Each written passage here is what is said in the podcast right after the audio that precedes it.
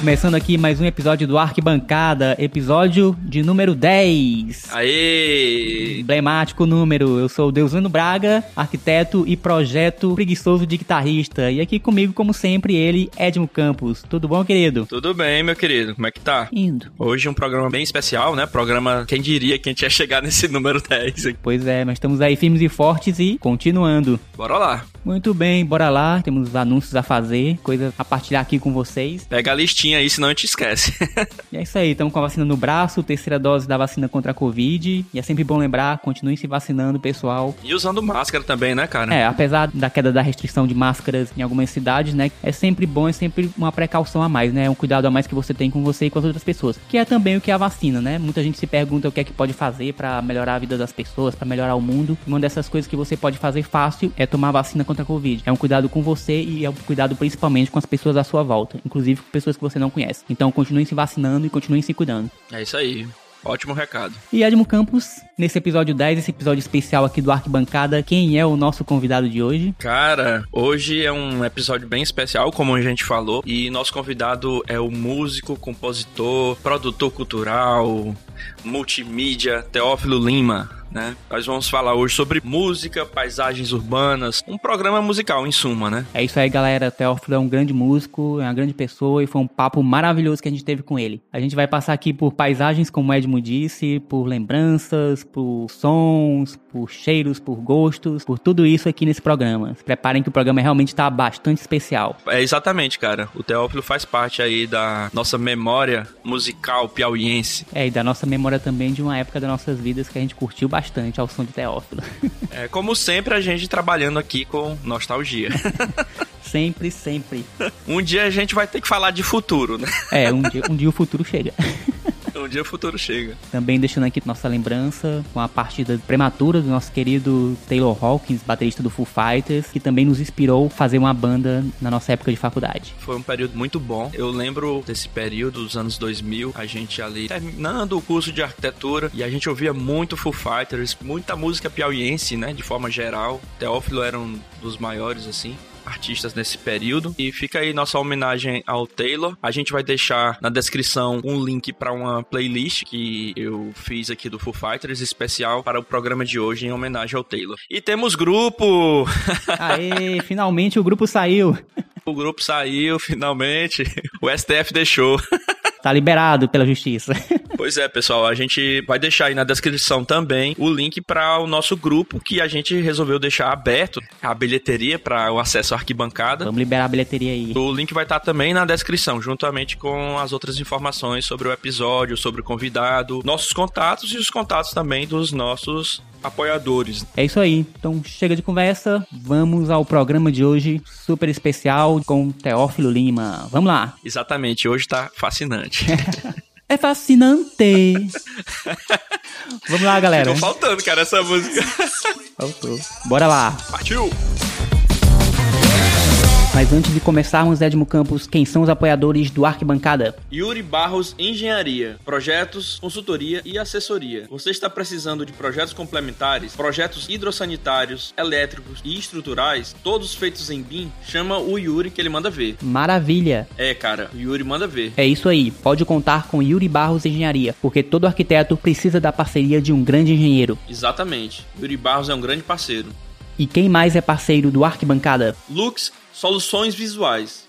Portas, brises, fachadas em geral, todas as soluções em ACM Bond que você precisar para seu projeto, basta chamar a Lux. A Lux também é especialista em estruturas e comunicação visual para postos de combustíveis. Você que está fazendo seu posto de gasolina, procura a Lux. Soluções visuais. É isso aí. Se você procura excelência e qualidade na comunicação visual da sua fachada, procure a Lux Soluções Visuais. E para mais informações e contatos de nossas parcerias, é só conferir a descrição do episódio do Arquibancada.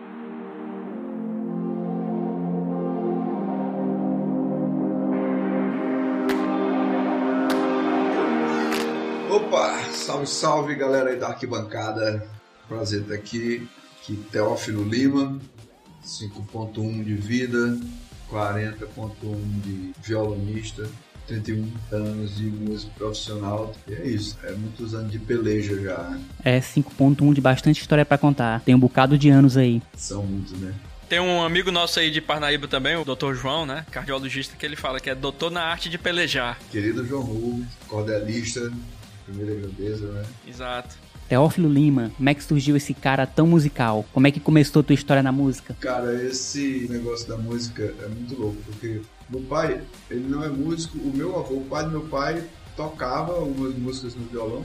Uhum. O meu avô, pai da minha mãe, não era profissional também, mas cantava muito bem, né? Ele tinha aquele vozeirão bem Nelson Gonçalves, aquela coisa. Mas, Uhum. E minha história com a música começou quando meu pai tinha ido para Brasília tentar a vida lá e não dando certo, não se adaptando, voltou para Paraíba, depois chegando em Magalhães de Almeida, um amigo o convidou a fazer uma serenata, né? Para um broto lá que ele estava gamado. olha que beleza. Aham. E aí o papai não tocava violão, né? O papai fazia serenata fazendo playback, né? Tinha aquelas radiolinhas pilha, né? Pegou a radiola, botou pilha nova, escolheu os LPs, chegou, lua no céu, botou os bolachão pra tocar, começou a cantar, a menina abriu a janela, era a minha mãe, Olha aí, cara, isso aqui é plot twist, hein? era minha mãe. E aí a história com música começou desse jeito, né? E aí foi, foi incentivo do teu pai, então, né? Não, é, é uma forma que eu tenho engraçada de contar isso, que na verdade aconteceu mesmo. Mas o meu pai é aquele cara que ouve música todos os dias. Todos os dias o meu pai ouve música. Então, quando eu tinha 5, 6, sei lá, 7 anos de idade, a minha brincadeira predileta já era ir juntar uns balde, uma lata e tocar, né? Toda bateria começa com um balde e com a lata. É, vamos bater lata, né? Pois é, cara. Aí o menino, lembro, já era afinado, tinha facilidade de pegar as músicas, né? E já fui desenvolvendo ali essa coisa do ritmo, né? Que é uma parte da música muito importante, talvez a mais importante. Uhum. Mas era engraçado, aquilo era uma brincadeira, era única das brincadeiras que eu brincava só, né? Sempre fui um cara de muitos amigos, assim. Mas a música ali, quando eu me isolava pra cantar e tocar. Uhum. Aí essa fase passou, mas era assim, cara, a música pra mim era uma coisa muito mágica, né? Muito fora da realidade. Mesmo aos 10 anos, aqui em Panaíba, que eu comecei a pegar aula, né, com o professor Calbi Júnior, começou a me dar umas aulas, viu meu interesse por música e eu comecei a pegar umas aulas. E ainda assim eu não imaginava até então que um dia seria um profissional, né, da música. Era só mesmo por diversão, né? Era só um hobby, na verdade, como meu pai gostava muito de música, eu queria aprender a tocar violão para principalmente tocar para ele. Ah, legal. Isso com 10 anos de idade. Aí eu fui crescendo, aprendendo algumas músicas e, tipo, quando eu peguei aula com o Pedro aí, por exemplo, eu já tocava umas músicas, aí foi quando o Pedro me ensinou a fazer uns acordes dissonantes e tal. E ainda assim, eu aprendi, era perfídia, Marina, Marina Morena, você se pintou, porque o interesse era tocar pro meu pai, né? Ah, Geralmente é assim, né? A criança tem a influência da música que o pai ouve, né? É. Também comigo foi assim, nos anos 80. Pois é, mas aí o meu pai não ouvia só disso, desde criança, que eu ouço Beatles, né, alguma coisa de Rolling Stones, e isso misturado com muito Roberto Carlos, muito Roberto Carlos mesmo, Erasmo, né, e mais a coisa do rock da, da Jovem Guarda, tudo aquilo que o pai curtia, né, uma amálgama, assim, muito louca de música. Mas aí eu fui picado pelo rock nacional da década de 80, que me levou a ouvir outros rocks, os clássicos, né, Antes disso, você já tinha ouvido Raul ou o Raul veio nessa leva do rock and roll junto com os anos 80? O Raul veio antes até, porque tinha um namorado de uma tia minha, que hoje é casado com ela, Marconi Ciarline, filho de um cara que, que tocava violão clássico muitíssimo bem, e quis me ensinar alguma coisa, me deu um violão, o violão tinha 18 anos, era exatamente a minha idade.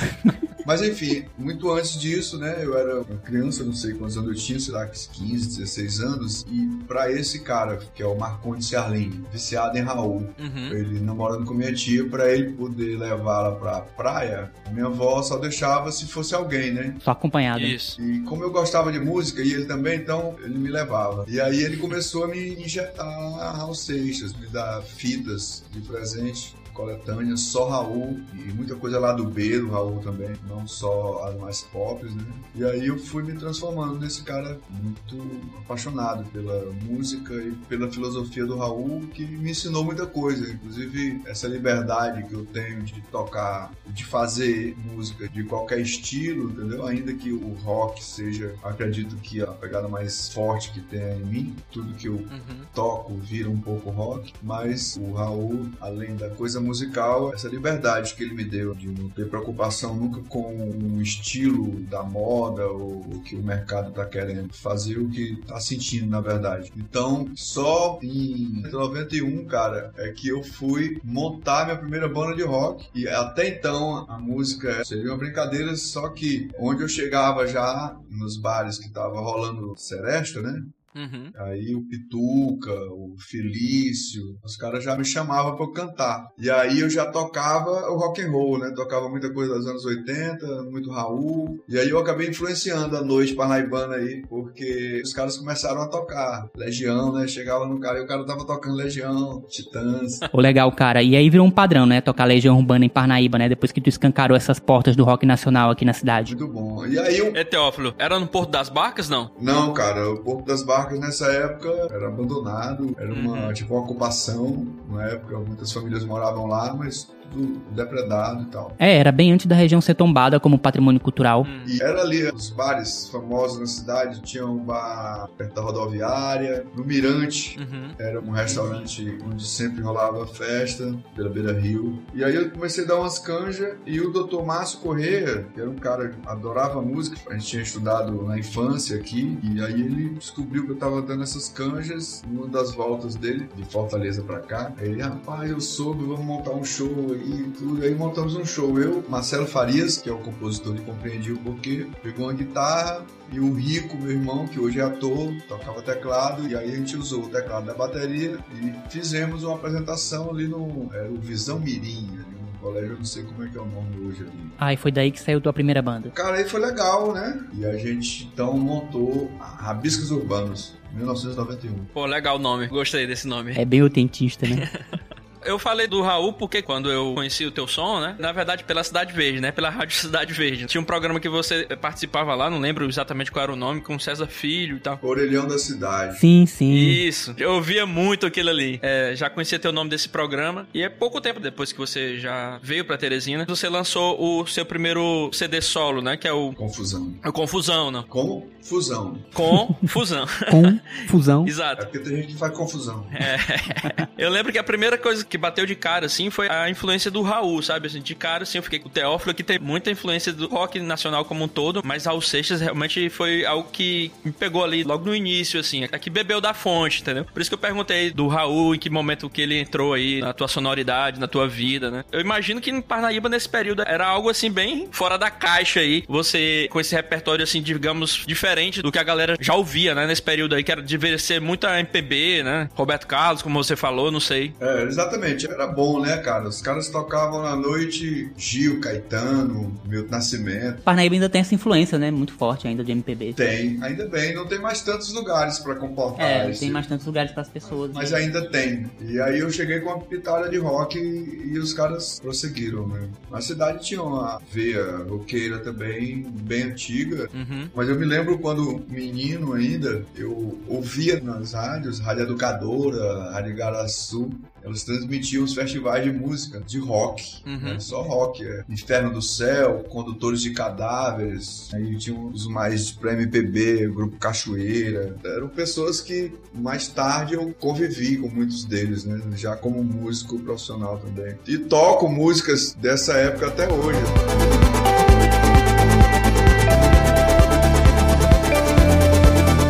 Voltando um pouquinho atrás na tua história, em Magalhães de Almeida, onde tu passou o começo da tua infância, é no estado do Maranhão, né? É, Magalhães de Almeida é uma cidade que fica a 170 quilômetros daqui, onde o rio Parnaíba passa por lá. Eu nasci aqui em Parnaíba, isso é uma outra confusão que algumas pessoas acham que eu nego que eu nasci lá, mas não, na verdade eu nasci em Parnaíba, meus pais moravam lá e eu fui registrado lá. Ah, Ah, entendi. E aí com 9 anos eu vim morar aqui, estudar aqui, com 10 anos fui tocar e toda a minha carreira musical eu fiz no Piauí, entre Parnaíba ali, aquela década que eu vivi em Teresina, que mudou minha vida. Sendo nascido aqui, eu digo que eu sou um parnaibano de Magalhães de Almeida e Teresina, né? Então eu tenho três cidades mães. rapaz, e tu falando aí, tu é mesmo é do Rio Parnaíba, né? Porque ele tá lá te acompanhando o tempo todo. Pois é, por isso a música, né? O branco de uma garça no azul do céu.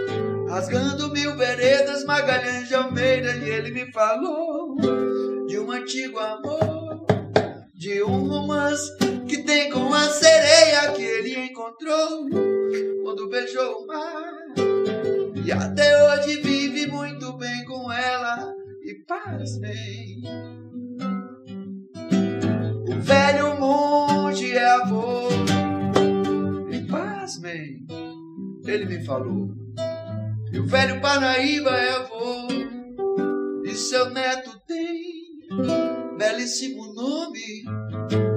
Ele se chama Rio Igaraçu, ali em frente de casa. Também é casado com linda princesa. Se chama Paraíba como tu, que me viu nascer sobre ele a ponte. Mais à frente a casa de um pintor e um pouco adiante, ainda contente, a casa de um flautista que anda de barco e é aviador. Banhou o quintal de um cantor de blues. Ao Zé de Maria. Grande Zé. Ali pescou o meu avô. Tipo, da minha mãe. Alimentando a comunidade, o rio. Meu avô, quando pescava, pescava muito, mas chegava em casa com 10 quilos de peixe dos 30, 40 que ele tinha pescado. Devolvia, por isso que eu falo, que alimentando a comunidade, o rio. Pô, muito legal. E borboletas. Eu vejo ao longe o branco, a torre da igreja. E ao meu lado eu vejo o rio.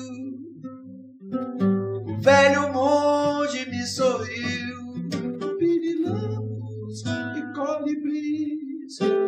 Meu pai e minha mãe ali. E ao meu lado eu vejo o rio. O velho Panaíba me sorriu. E o branco de uma garça no azul do céu. Uhul. Massa, show. Essa aí é o Amigo Monge, né? Esse é o amigo monge. Linda música. Pô, acho fantástica essa música. Inclusive, era algo que a gente ia comentar aqui contigo, Teófilo.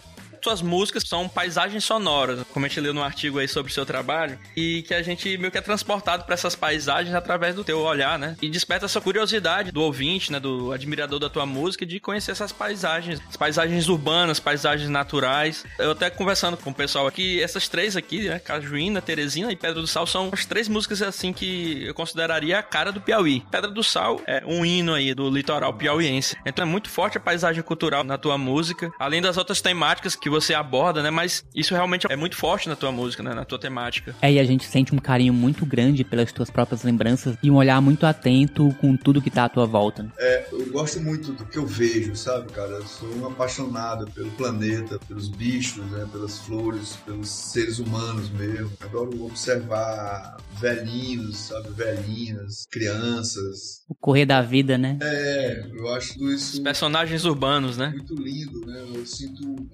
aperto, uma dor muito grande quando eu vejo as pessoas sofrendo, quando eu vejo a natureza sofrendo, né? Uhum. As cidades, por exemplo, para mim são seres vivos, né? Por isso que eu falo muito das cidades, eu gosto muito disso. E eu acho muito triste, cara, quando eu vejo hoje todas as cidades vivendo um clima de violência muito grande, né? Eu sinto como se estivessem doentes mesmo, né? Isso é uma espécie de câncer, né? É verdade. Célula matando célula e órgãos inteiros doentes. Eu fico muito triste com que a política se transformou nesse país e a gente tem que falar dessas coisas também, né? É o jeito. É preciso, né? Mas é isso. E por isso eu tenho essa coisa muito visual. A chuva, por exemplo, que eu canto na irmã dessa, que é a Redondo e Enquadrado. Quando criança eu tomava muito banho de chuva, por exemplo, pra falar da chuva. Ah, sim. Pô, porra boa, hein? Mas eu viajo no som, então. Ainda hoje, quando começa a chover, eu fico ali no terraço, na ilha, né? E eu fico fazendo mixagens do ouvido, né? Da chuva que tá caindo lá na árvore mais longe, mas aí eu trago o ouvido pra cá e vejo a que tá caindo nas folhas aqui da, na mangueira mais próxima, e eu miro aqui na que tá caindo da telha mais pesada, né? Na, na calçada, Uhum. e aí eu fico arrepiado, e ao mesmo tempo eu fico ligado no visual, né? Da chuva caindo, embaçado lá, os pingos que caem na água, os pingos que caem no seco, né? Você acha que eu sou meio doido, velho.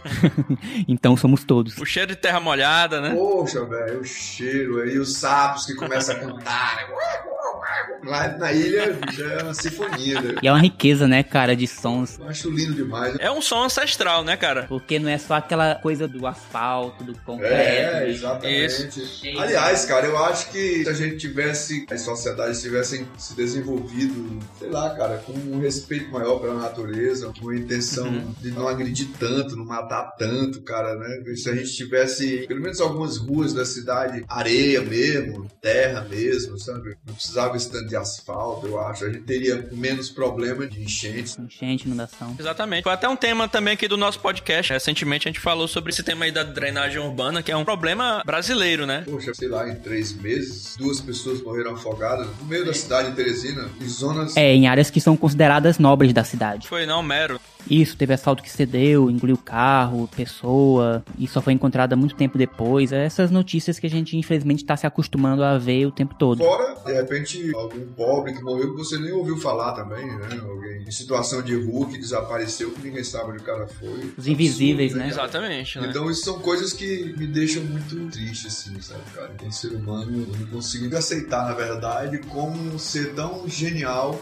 como ser humano que foi capaz de desenvolver todas as tecnologias Uhum. e eu não sei que não se preocupou em preservar, né, cara? Hoje eu não sei se nós teremos a capacidade de reaver aquilo que nós perdemos da natureza. É, nós fomos muito irresponsáveis com a questão da exploração dos recursos naturais e não respeitando os ciclos de renovação que são essenciais para o equilíbrio da natureza que nós também somos parte. É muito egoísmo, né, cara? É. Eu plantei dois pés de abacate que eles surgiram durante a pandemia, quando achei que fosse virar um pandemônio. É, muito medo que minha filha, principalmente, sentisse fome. né? Eu fui pro quintal, lá na ilha que a gente mora. Cara, desenvolvi biodigestores, biofertilizante, reativei o meu forno solar. Com biofertilizante que eu tirava dos biodigestores, eu fiz uma hidroponia. Criei galinhas porque eu queria ter proteína. Quando começou a acalmar a pandemia, eu vendi quase 40 galinhas. Olha aí. Assim, aí dessa época eu peguei a semente de abacate. Eu não queria mais jogar fora semente nenhuma, sabe? Uhum, sim. Todo tomate que a gente pegava para cozinhar, sempre guardava as sementes para plantar. Comecei a plantar sementes de abacate. Então tem uns pezinhos de abacate já bem desenvolvidos. E a Mariana, minha esposa, disse: Eita, aí aqui só mesmo, aí comer desse abacate. A nossa neta, eu digo, maravilha que seja assim, né, cara? É, são pelo menos cinco anos. Esse é um pensamento que alguns índios têm, né? Plantam árvores que o seu neto ou seu bisneto vai ver. É. Mas ele hoje se utiliza da planta e dos frutos dessa planta que o seu bisavô, tataravô plantou. É um cuidado e uma declaração de afeto para gerações futuras. Isso é muito bonito. E isso é o que falta para a humanidade, é exatamente esse pensamento no futuro. Como é que vai ser a terra que nós vamos deixar para os nossos netos e bisnetos? Então, parece que ninguém está preocupado com isso até hoje. São pouquíssimas pessoas que têm esse tipo de ideia. O mundo quer só foder com tudo mesmo. Imediatismo. Né? E é bem isso na tua música também, cara. É uma declaração de afeto. Você fala dessa música que eu toquei? Sim, sim. Essa principalmente, cara. Porque tu pega tuas memórias, cara, e transporta pra gente, assim, pra quem não viveu aquilo, mas deixa uma sensação incrível. É. E é muito especial pra quem é da ilha, pra quem é aqui de Parnaíba, cara, porque remete mesmo, assim, a muita lembrança, muita memória afetiva da gente. Que bom, Foi cara. show, cara, show de Que bola. bom. Quando eu te ouvi em Teresina, vinha na hora essa memória de casa. Que massa. É muito forte, né, cara, quando um cantor da terra decide homenagear a sua terra, né, através da sua música. Isso tem um poder tão grande grande. Às vezes o artista nem tem noção de quanto isso aí tem uma influência na vida das pessoas mesmo da cidade, influencia na própria autoestima da cidade, no próprio reconhecimento dessa cidade pela população, na descoberta dessa cidade pela população, o ambiente urbano, o ambiente natural. Eu vejo que os músicos piauienses em geral, né, eles têm esse amor, realmente essa questão telúrica, né, com o Piauí. Eu vejo muito também isso é fortíssimo em você, tanto que tu expandiu, digamos, até a própria música indo para canais multimídias, né? A TV, a rádio, que também você participou da rádio. Conta pra gente, Teófilo, primeiro como foi a tua vinda aqui para Teresina, como foi esse bate-volta em Teresina, que você passou aqui quase 10 anos ou mais, né, se eu não me engano. Como foi essa vinda para Teresina, já como carreira solo? Quatro anos de banda de rabiscos urbanos. No primeiro ano a gente foi através do Dr. Márcio Corrêa conhecendo o Rômulo, que era um cara parnaibano também, músico, e conhecia o dono do estúdio lá, o Marcílio, Pro Áudio, acho que era o nome do, do, estúdio. Esse estúdio foi um dos que mais gravou bandas de forró, né, na primeira leva de, de bandas de forró. Conhecido, né? Marcílio, né? Foi lá no Marcílio que eu gravei o primeiro sucesso da Rabiscos Urbanos, que foi Compreendi o Porquê e Silêncio. E aí depois voltamos, uma outra leva, e gravamos mais quatro músicas que não emplacaram muito, mas algumas que eu gosto muito também. E aí, é aquela coisa de banda, né, cara? Parece que banda, depois que acabou a primeira banda, eu falei, ah, não vou mais ter banda não, cara. Porque a gente cria muito amor pela banda, né? E a banda parece que é uma coisa que. Tudo bem, tudo, apega, tudo, né? nasce pra morrer, mas não precisava ser tão rápido. Banda de banda, muito fácil, É. né? E aí, um vai trabalhar não sei aonde, o outro se casa, o outro se casa também. é- ah. Aí eu fui fazer barzinho, né? A banda acabou. Antes de acabar, a gente teve a chance de acompanhar o Belchior. Fui convidado para abrir o show do Belchior e acabou que eu joguei uma verde e colhi a madura de acompanhá-lo. Não só abrir o show do Belchior, Ah, vocês tocaram junto mesmo, né? Como é que aconteceu isso, cara? Conta aí pra gente como é que foi. Pô, cara, que experiência, né? a Soraya Guimarães. Sabe quem é a Soraya Guimarães? Sim, Que é sim. produtora, Sim, a cantora, né? foi esposa do, do Valino, Couto, e a Soraya viria trazer o Belchior pra cá, me ligou, já sabia da minha banda, né? Eu já tinha feito uns shows por Teresina, e perguntou se a gente queria abrir o show. Nessa época eu tinha o meu primeiro bar, que era ali na volta da Jumenta, que é onde antigamente fazia a volta ali na Beira Rio, depois do navegante ali do tio Léo, o Zé de Maria tem que batizar as coisas, né?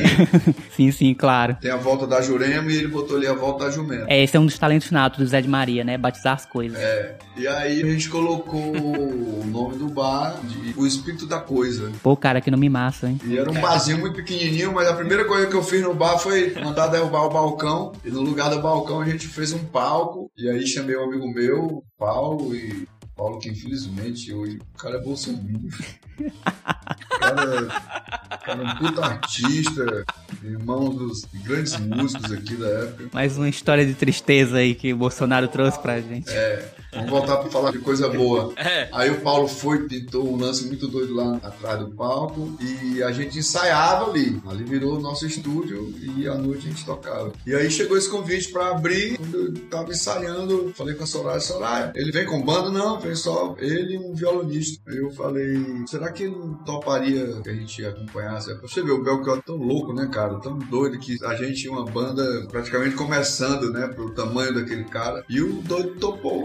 Mas ele topou assim de boa, sem nem ter conhecido vocês, sem nem saber o som que vocês faziam. Antes dele ouvir, pô, ele não, não conhecia a gente. E aí, tem uma história até engraçada que nosso baterista na época era o Júnior Voivode, chamava de Voivode, tio do Lucas Linhares, que hoje um guitarrista foda, só que eles são muito tímidos, né? O Lucas hoje é profissional, toca com o pessoal da O Trópico Solar, um coletivo de artistas aqui, E que faz um som excelente, diga-se de passagem. e é um profissional completo. Uhum. Vai bem, aí o Júnior Voivode, cara, que era um cara muito tímido, que hoje é historiador e tal. Uhum. No dia do show, a gente montou o show, vamos passar o som. Cadê o Júnior pra passar o som? Danilo, meu cunhado, secou o tanque do gol da mãe dele atrás desse Júnior.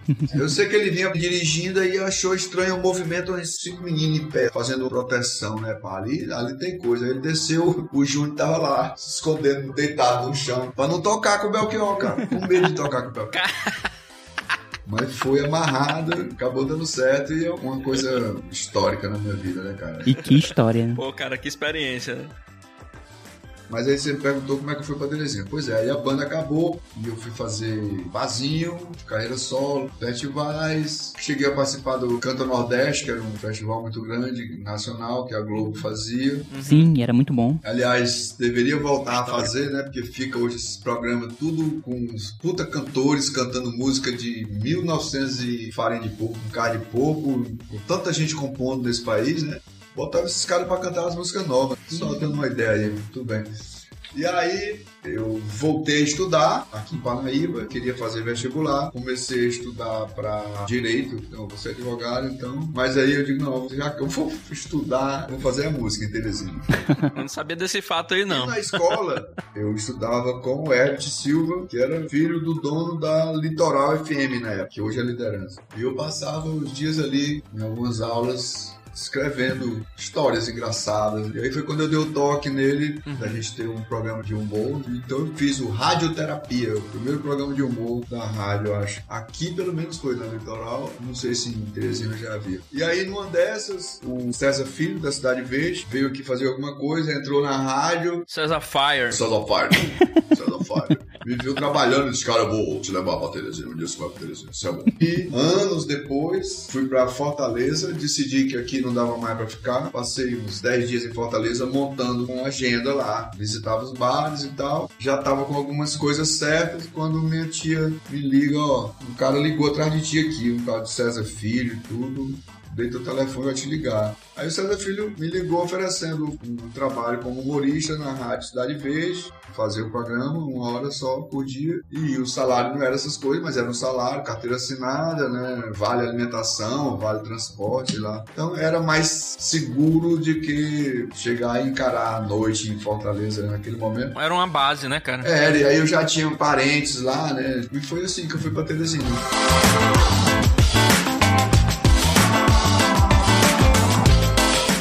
Teresina, você realmente tem uma base de fãs, assim, fantástica, né? Aqueles anos 2000 ali, você juntou essa galera aí que lhe acompanhava pra todo lado. Maravilhoso. É, marcou uma época, você foi trilha sonora da vida de muita gente ali em Teresina naqueles tempos. Isso. O Confusão, o Confusão, eu lembro muito bem que eu comprei o disco ali mais ou menos no período da Copa de 2002, um pouco antes, né? Mas foi próximo da Copa, sempre no intervalo dos jogos da Copa a gente botava o Confusão pra tocar. É tanto que todas as vezes quando eu ouço, eu só lembro do período da Copa. Ainda bem que a gente ganhou essa Copa, né?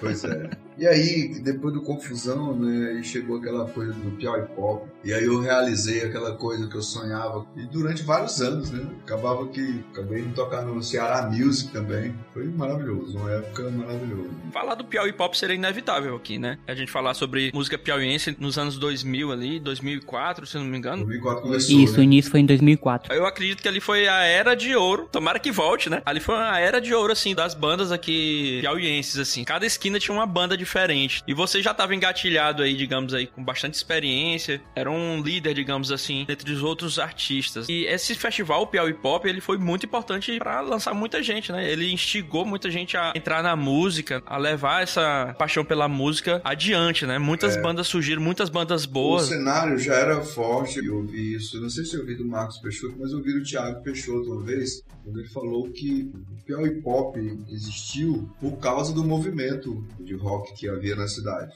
Então era um movimento que a gente fazia, que fez o visionário do Marcos Peixoto É. acreditar que ali existia condições de acolher um evento como era aquele, né? 30, 40 mil pessoas. Eu também tenho a mesma percepção, cara, que o Piauí Pop, ele existiu porque realmente tava um cenário realmente muito fértil. Uhum. Ele foi por conta da cena e também ajudou ela a se desenvolver mais ainda. É verdade, é verdade. É, ele retroalimentou a cena, né? Digamos assim, através do incentivo aí cultural que tinha anualmente. Porque tinha as seleções das bandas locais e tinha as prévias, né? Do Piauí Pop, famosas prévias do Piauí Pop. Então todo Verdade. mundo queria tocar nessas prévias. Então foi um período mágico na música pop piauiense. Um negócio mágico mesmo, inesquecível. Foi nessa época, aí, inclusive, que eu e o Deus Lena a gente se desenvolveu com música, né? Na época e também até um pouquinho antes. Dei uma de produtor, inclusive trabalhei com o Teófilo aí um tempo, alguns meses, né? Ajudamos no lançamento do Matulão no teatro, né? 4 de setembro. Aliás, o Matulão vai subir agora para os streams. Uhum. Eu não sei por que cargas d'água, não sei qual foi o problema, quando eu contratei uma pessoa para subir meus álbuns para os streams e não sei o que foi que houve que o Matulão, a gente não subiu, aí acabou passando, acabou morrendo, mas agora a gente vai subir o Matulão. E outra notícia que eu considero boa é que nós vamos, para comemorar isso, juntar a banda Matulão, a banda que gravou Matulão. O Thiago Peixoto, Cláudio Luz, Ferdinando, os teclados e Bom, Arthur Bom na bateria. Isso vai ser massa e não demora não. Maio já é pra rolar os primeiros shows. Porra, legal, primeira mão. Beleza, cara, grande novidade.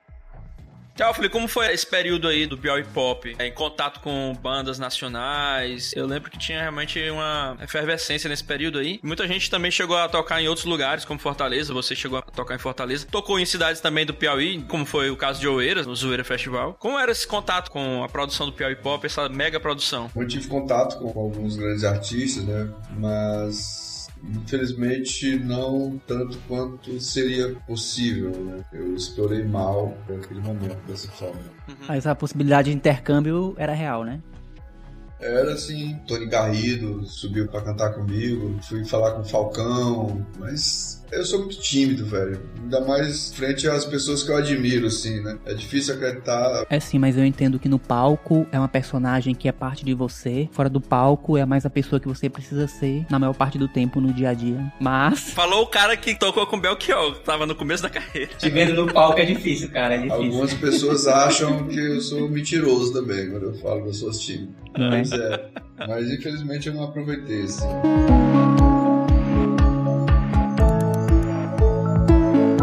Dos teus discos aqui, vamos fazer um apanhado aqui geral. Você lançou oficialmente três discos, carreira solo, não é isso? Três discos, Confusão de 2001, Matulão 2005 e o Teófilo em 2018. E novidade vindo por aí, né? Como a gente já viu nas redes sociais. Agora a gente se prepara para lançar o Lusco Fusco, que são músicas feitas agora durante a pandemia e o pandemônio político.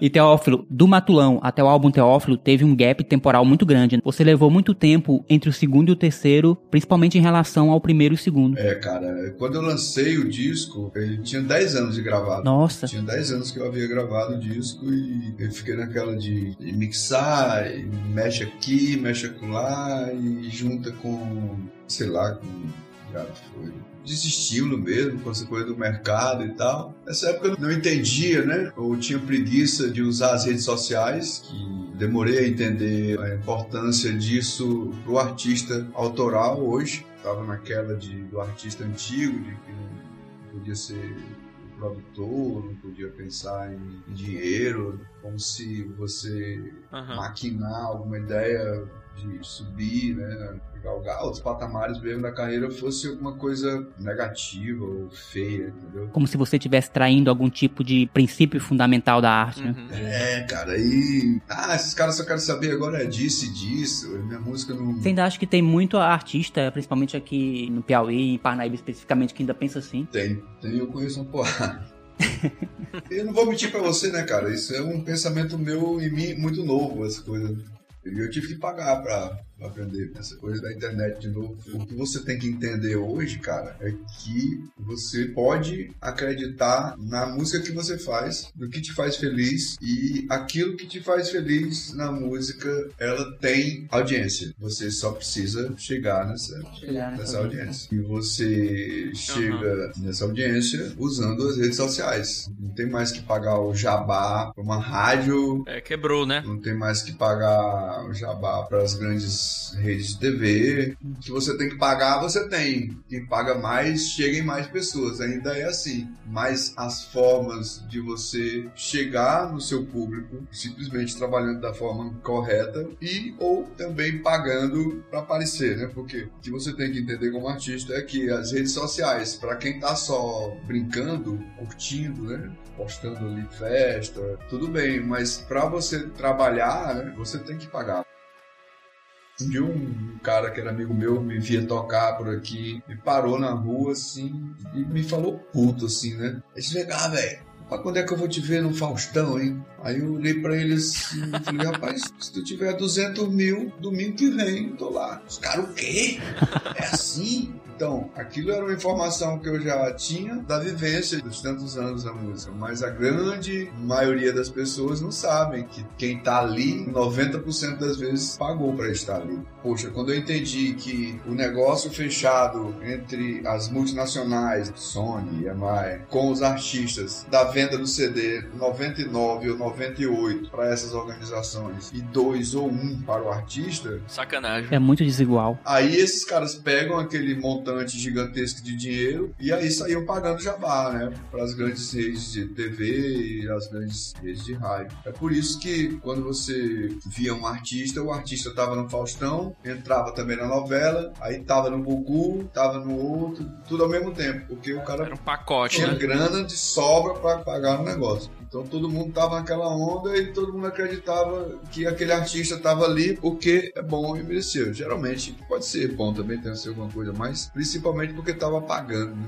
E hoje, se eu for pagar 200 mil para aparecer hoje no- numa TV, muito dessa grana que eu paguei, ela vai se perder porque uma grande parte da audiência não tá nem aí, não é meu consumidor. E esse é o diferencial Exato. da mídia hoje da rede social, onde você pode chegar diretamente no seu público, né? Você tem uma ação mais focalizada, né? Poxa, você segmenta seu público, impulsiona uma merreca de 20 reais, 30 reais e o algoritmo leva aquela sua mensagem para a pessoa certa, da idade, a cidade que quer, né? homem, mulher, homem e mulher, que curtem isso, que procurem isso, Que gostem do conteúdo, né? então, é, então a diferença é muito grande. E quando você faz isso, a rede social que entrega menos de 10% das pessoas que te seguem de graça, então se você tá ali para postar bolo, comida, mas se você tem um trabalho artístico, você quer divulgar, poxa, é justo pegar o dinheiro de uma farra que você faça e com pouca grana você chega numa postagem a 10 mil pessoas. Eu gastei já funcionando aí para a campanha do Lusco Fusco. Eu não tenho dinheiro para gastar com isso, mas 30 reais você chega a 8 mil, 10 mil pessoas. E a velocidade, então, de pessoas que passam a te seguir antes de impulsionar, que eu só comecei a impulsionar agora, mas antes de impulsionar, vamos dizer que no mês 10, 15 pessoas passavam a me seguir. Em quatro dias de impulsionamento, 200 pessoas. É, o universo de promoção do artista vem mudando radicalmente desde a era do CD. Porque desde essa época, a forma de consumir artistas também vem mudando. né? Quando você entende esse jogo que era 99% da venda do CD para a gravadora e 1% para o artista, é que você foi entender por que, que o artista, na verdade, nunca achou ruim a pirataria que o digital trouxe. É, A exatamente. capacidade de você queimar ali no computador, piratear um CD. O artista nunca se incomodou com isso, até alguns foram fazer campanha contra, mas a convite das gravadoras de que por vontade do próprio artista. É verdade. Porque o artista sempre ganhou, na verdade, com shows. E aquele dinheiro que sobrava para a gravadora, eles pagavam para quê? Para divulgação, que o CD pirata acabava sendo a divulgação, né? Uhum. Na verdade, o CD pirata acabava sendo uma divulgação do próprio show do artista, né? Exatamente, exatamente. Um termômetro do sucesso, né, de- dele, né? E uma mídia muito barata, né? Aí você viu as bandas de forró começaram com aquilo. Então, panfletagem de um show era feita com CD. Essa revolução que houve no mundo, em todos os sentidos, assim, de trampo e tal, mas da música principalmente. É. Então, o que eu acho fundamental dizer que às vezes é só uma virada de chave, assim. Ninguém veio me dizer, paguei pra ter essa informação e uma nova visão, que é disso, né? Porque até pouco tempo atrás, rede social, ah, isso é pra quem quer aparecer e tal. Porra, a rede social hoje é uma maneira que eu tenho de me relacionar com o meu público né, Diretamente. diretamente falando mesmo pro artista, né? Que seja ele músico ou o que for que tá ouvindo aqui esse podcast. Se você é um músico, cara, o cara que te segue, ele te segue pela tua música. Então, o que, que o Teófilo fazia antes de ter essa informação? Passava o tempo todo, quando postava, postava uma foto do céu bonito.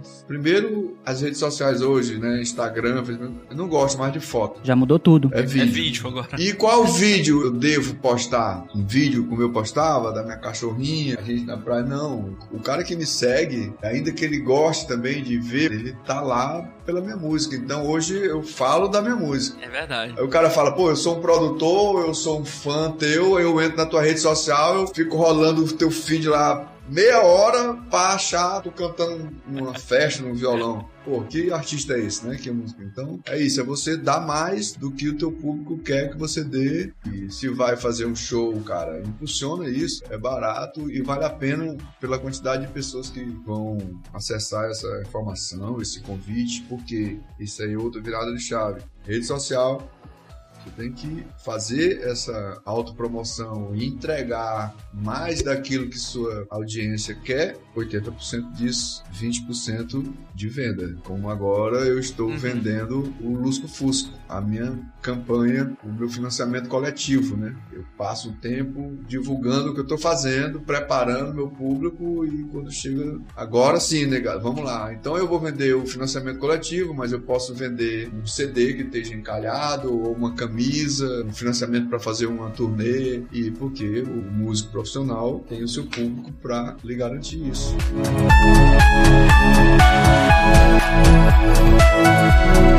O Lusco Fusco são músicas que não estão gravadas ainda, é isso? Ou Já estão gravadas. já estão gravadas, né? É, já estão gravadas. Esse financiamento coletivo é para que eu pague alguns músicos que ainda não receberam, Ah, pague a prensagem, como o meu público ainda tem uma grande parte dele que ainda gosta de ter o CDzinho físico, e também porque isso era interessante para o patrocinador. Bicho, cara, teu patrocinador, poxa, é que nem teu público, né, cara? Merece com você, merece, faz parte da história, então Tá junto, né? e então, a grana, os 11 mil que a gente almeja chegar, É o objetivo do financiamento, né? Os é, 11 eu mil. acabei achando que é melhor a gente pedir o mínimo necessário e aí você consegue duas, três vezes mais que isso. né? Eu acabei achando, sei lá, é muito justo que eu pedi para o que eu me proponho a fazer com esse dinheiro. Mas não é fácil, o período não é fácil, É, não é mesmo. não está fácil. Verdade, verdade. Além de não ser uma doação, é no mínimo uma pré-compra, É, sim. porque o cara sempre tem de retorno alguma coisa, que essa coisa vai de um CD a vários CDs, copos estilizados, até show, né? Tem uma Aham. quantidade X. Por exemplo, é mil reais. O cara que dá mil reais, ele ganha 10 CDs, 10 entradas de show, se não me engano, copo, que é a coisa de índio ateliê, que é a Mariana que faz. Muito legal. Mas o cara ganha um show também. Poxa, se junta 10 amigos, paga 100 reais cada um, e esses caras podem levar seus familiares, seus amigos para assistir um show particular. E é isso, o financiamento coletivo tem esse poder especial, que é proporcionar coisas únicas, coisas exclusivas também, e onde o financiador também sente que realizou aquilo, né? Pois é, então é isso, sabe?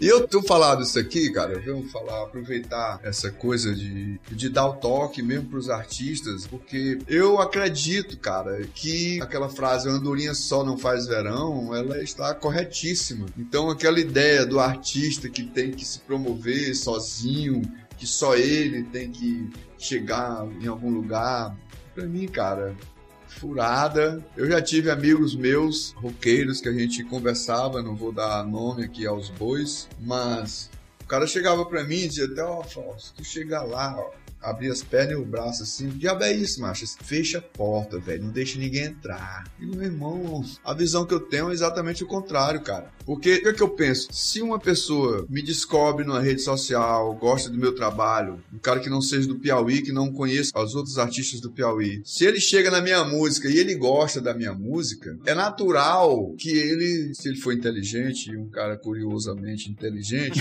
ele vai querer saber, pô, será que tem mais gente no Piauí? É, e redes sociais estimulam esse tipo de curiosidade, né? E ele vai descobrir os outros nomes legais do Piauí. Ou através de outros nomes, ele pode chegar a mim. Sim, totalmente isso, cara. Né? Isso, e o cara vai deixar de gostar de mim porque ele gostou do Hugo dos Santos, gostou do Cabeça Ativa, da Brisa. Não é? Claro que não. Não vai, né, cara? Então, eu tô falando aqui, dando esses toques aqui, né? Não é querendo ser sabido nem por nenhuma. Três meses atrás eu não sabia nada disso, né? Paguei caro pra fazer, mas tenho o maior prazer em disseminar essa ideia. É. Tô usando vocês aqui pra isso. Chegar nos meus amigos é assim, negado. E é uma característica dos ecossistemas de mídias sociais. Vão criando redes de relacionamento, de conhecimento, de aprendizagem, de comunicação. E vão juntando as coisas afins e vão gerando cada vez mais engajamento. Vão fortalecendo e vão tornando mais forte. Mais forte o movimento, né? É. Veja o estado de Pernambuco, Bahia, o próprio Maranhão e o Piauí precisa aprender ainda, né? Porque a gente tem o Torquato Neto multimídia total, como você. Mas a gente precisa, cara, fazer com que alguém da música internacional do Piauí chegue mais longe. Não é questão de fazer sucesso, né, cara? Esse sucesso idiota aí, algumas pessoas almejam, não, mas o sucesso de você poder viajar dignamente, né? Chegar, fazer com que a sua mensagem chegue mais longe. Né? É verdade, cara. As pessoas têm uma ideia meio distorcida do sucesso, né? É coisas clichês, né, cara? Sexo, drogas e rock and roll. Mil toalhas brancas. É, sabe? Porque você sofre pra caralho no caminho que você trilha pra chegar um dia isso, isso acontecer, né? Você ser respeitado e um grande número de pessoas amando e tal. Aí você vai querer pisar agora, né? E vai, ah, eu quero tomar banho de oxigênio, eu quero 100 toalhas brancas. Isso é babaquice, né, cara? Eu é. acho que o artista de verdade, o que ele almeja é chegar a mais pessoas, só isso. Ganhar um, um pouco de dinheiro pra ter dignidade. Que é preciso, né, cara? É do jogo, né? É necessário e normal, né? Que se tenha. Sim. Mas não pra andar cagando os outros. Não pode ser a, a motivação do cara, né? Seja só um resultado natural no próprio trabalho. Resultado natural. E do seu próprio desenvolvimento. E que ele seja visto com naturalidade também. Sim, certeza. E outra sacação de financiamento coletivo é justamente essa história que você falou de colocar metas menores. Porque se a meta for atingida bem rápido, as pessoas se sentem realizadas e estão prontas para contribuir depois no novo projeto ou mesmo na continuação do projeto que está vigente. Exatamente. Eu tive uma grata surpresa porque um dia antes do projeto todo feito lá, quem faz para mim esse projeto é a Alessandra Mota, que é uma querida de muito tempo comigo. Então tudo pronto, mas eu estudando, né? Formas corretas de você divulgar, de você fazer as coisas. E aí os especialistas lá dizendo que, ó, um ótimo sinal é se você no terceiro dia alcançar 10%. O que você precisa é um ótimo sinal de que sua campanha tem tudo para dar certo e isso vai acabar impulsionando as pessoas que entram lá na plataforma e veem que você em três dias tem 10%, né? Ele vai incentivar o cara, porque ninguém quer apostar num projeto que o cara vai ver que não dá certo. Porque ninguém quer contribuir com algo que não tá dando certo, né? Poxa, aí no terceiro dia eu tinha alcançado 20%. Então eu dobrei a meta, mas eu não sei, cara, se é porque eu fiz um vídeo agradecendo. Eu vi esse teu vídeo. Pois é, cara, eu não sei se é porque eu também bati no teto das pessoas que queriam ajudar. Hoje a gente tem 14 dias, né? São 30 dias de campanha, escolhi 30 dias. E só hoje eu alcancei os 50%, né? Na verdade, naquele momento do terceiro dia que eu cheguei nos 20%, eu achava que eu ia dobrar triplicar minha meta, enquanto hoje eu tô confiante de que nós vamos conseguir, mas também um pouco receoso não conseguir. De não chegar lá. De né? não chegar lá, né? E já que a gente tá falando de financiamento coletivo, do teu projeto novo, Lusco Fusco, tem como você dar uma palhinha pra gente aí dessas músicas novas que estão chegando?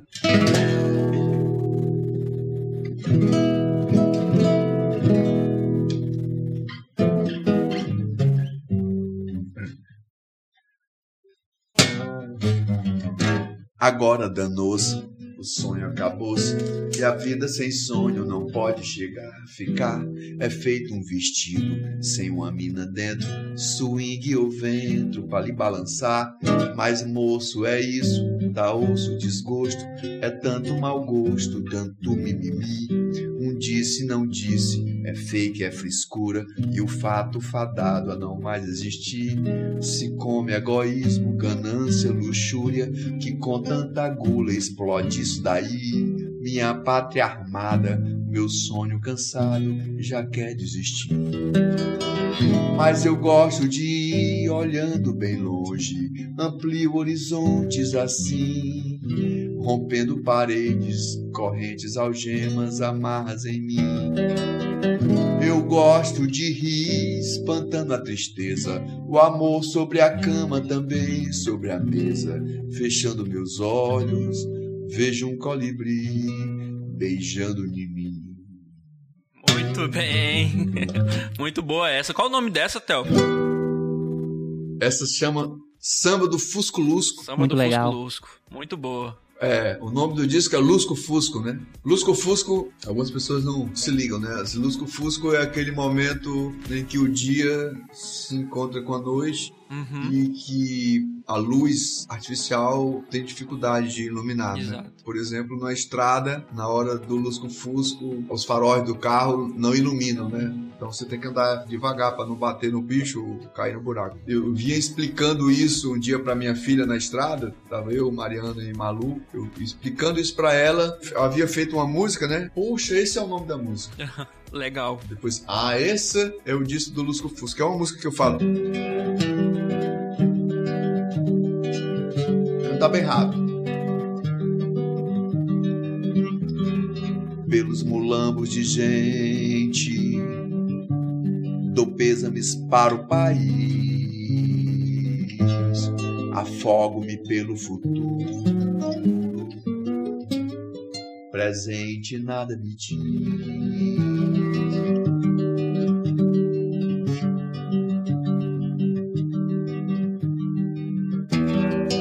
Acordo por vezes demente, ancoro em noites febris, um sopro ao avesso na vela e o barco decola Paris.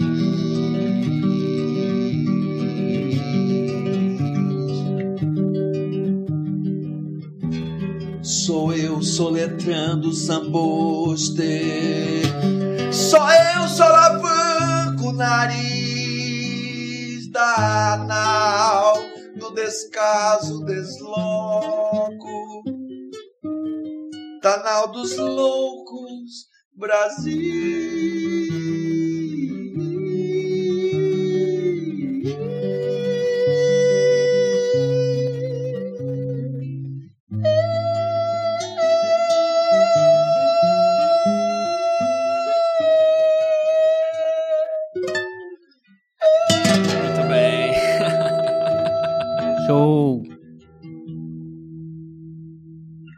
Gostei desse nome. Tá muito massa. Então, essa música chama O Samba do Fusco Lusco. Essa que eu toquei, né? O samba.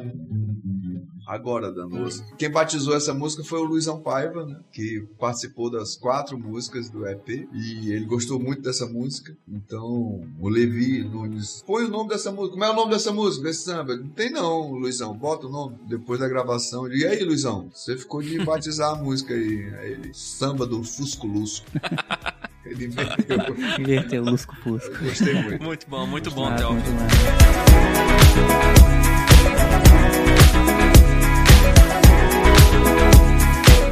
Teófilo, queria que tu falasse um pouquinho aí da tua experiência com a TV, o que te motivou realmente a expandir tua arte e a tua visão do Piauí e divulgar o Piauí na TV. Qual foi a tua motivação? Conta um pouco pra gente aí sobre essa tua experiência como apresentador do Piauizando aí. Um mês que eu tinha chegado em Teresina pra fazer rádio, eu já comecei a fazer a TV também, lá na Cidade Verde, né? Depois eu fui trabalhar com a Maia Veloso, na Fina 10. E quando chegou aquela fase né, boa que a gente estava falando ali do, do Piauí Pop, que eu consegui uma boa visibilidade, inquieto que eu sou, de ser apaixonado pelo amor que eu tenho pelos artistas do Piauí, me surgiu uma vontade de ter o meu programa, mas não que fosse para mim, mas que fosse dos artistas. E aí o professor Wellington Soares, e era engraçado, porque eu, sempre que ele lançava um livro, né, e ele tá sempre lançando livro, eu chegava lá em casa, um livrinho dele autografado. A gente não era íntimo, assim, não era amigo, então. E aí eu peguei essa deixa, fui conversar com ele sobre essa minha vontade de ter um programa onde eu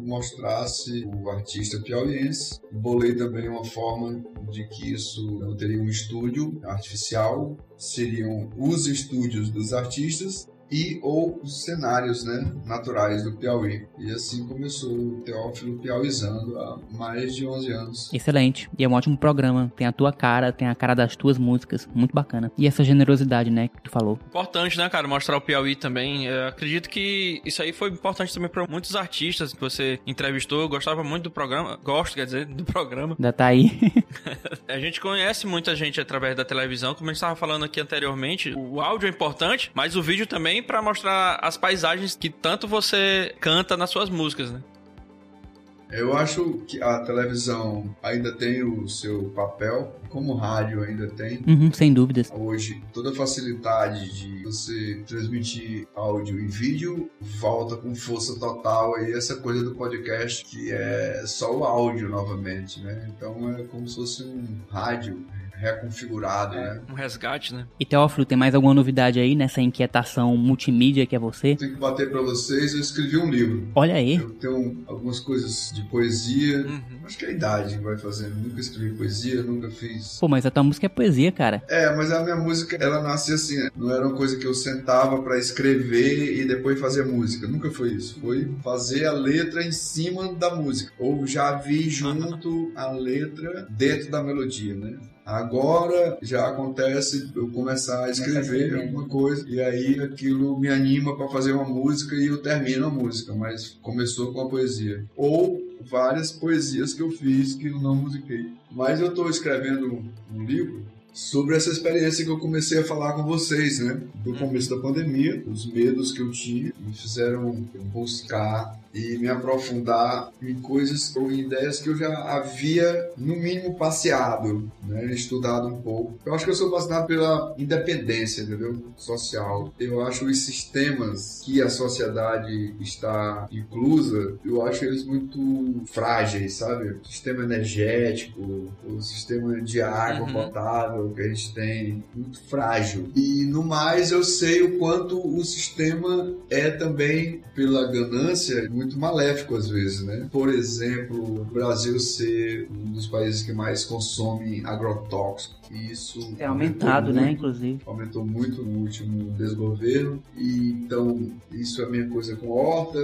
O livro que eu estou escrevendo, eu conto essa história, é uma ficção começada em fatos reais, porque eu fiz quatro biodigestores, eu usei, consegui armazenar o biogás em câmara de ar, tirei o biofertilizante. Então eu resolvi, cara, escrever isso, não apenas essas experiências, mas uma vontade que eu tinha. Eu pensei que se eu resolvesse os meus problemas de alimentação ali na ilha onde eu moro, mas num lugar totalmente vulnerável, né? Eu iria ser saqueado como eu imaginava que iria acontecer nos supermercados, nas casas, nas cidades. Exatamente, essas estratégias são importantíssimas e estão em voga hoje em dia e é o futuro. Digamos assim, uma das grandes tendências da arquitetura é exatamente a arquitetura sustentável. Ainda mais nesse período pós-pandêmico, né? Pandêmico, pós-pandêmico, onde os recursos estão limitados, você é, utilizar da própria natureza e não poluí-la ou seja, você respeitando a natureza, deixando a sua pegada o mínimo possível na natureza é importante para as futuras gerações, para as nossas gerações e para as futuras também, né? E Edmo, é tão fácil, cara. São ações tão simples, às vezes mais baratas do que você é. usar o que convencionalmente se usa. Ó, eu lembro que muito antes da pandemia, eu tenho um Carnaúbas, né? Ali onde fica a nossa casa, ali na ilha.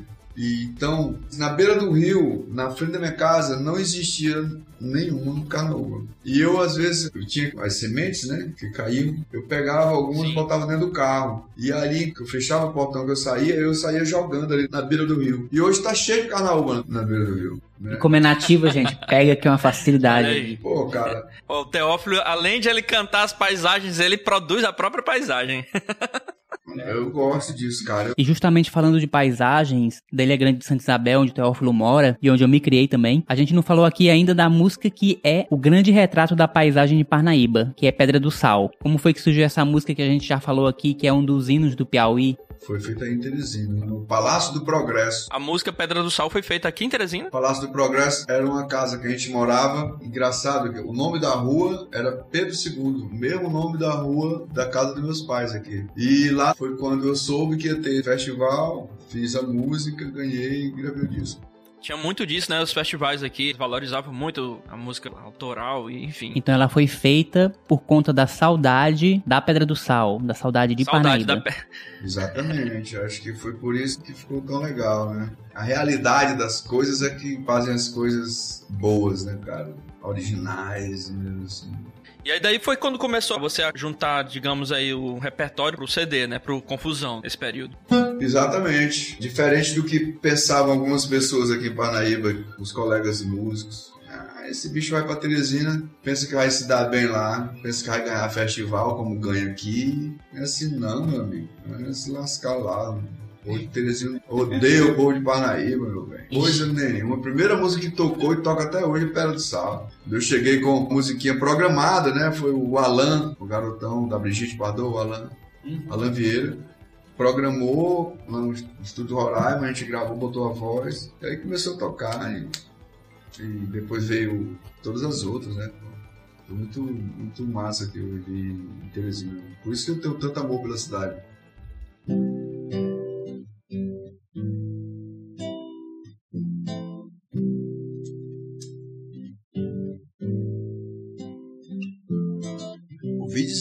Uma bela ilha, de um pedaço pedrado sal, tesouros escondidos e um farol. Pedaços de uma maravilha líquida, se debatendo contra a pedra e o sol, fazendo desse casamento o sal. Assim se fez, assim nasceu o pedral, a pedra e o sol.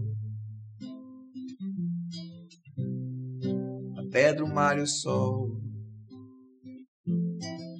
Ouvi dizer de uma bela ilha, com Parnaíba sempre a lhe abraçar, e contemplando-lhe beijando até o mar.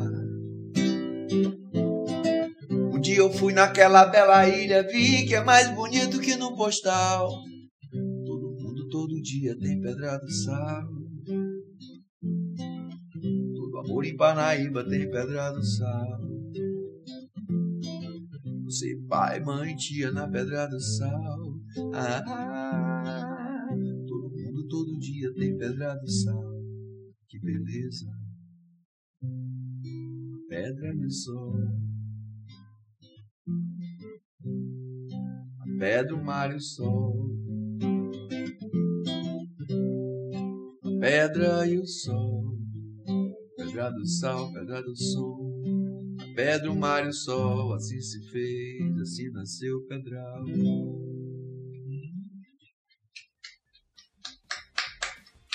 Uma maravilha. Mas valeu, gente. Muito obrigado. Foi um prazer. Gostoso demais esse podcast. Espero ter contribuído com alguma coisa.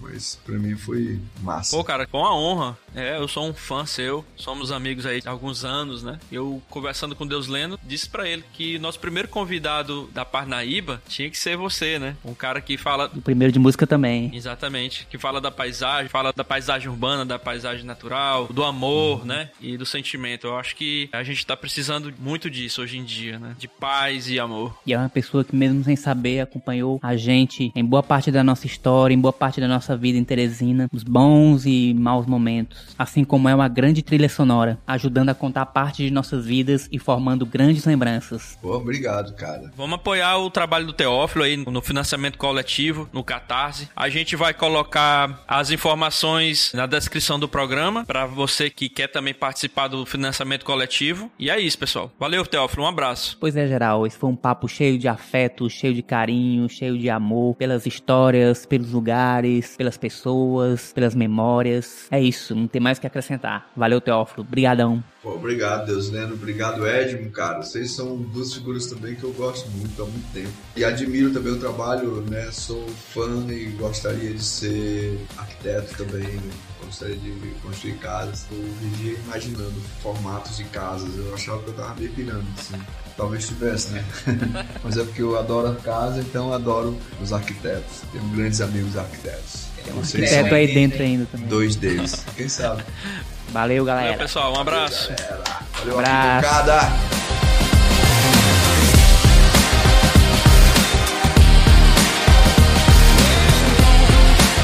Este episódio foi gravado nas dependências de Básico Escritório Compartilhado, espaço de criatividade e experiências. Sua próxima estação está aqui.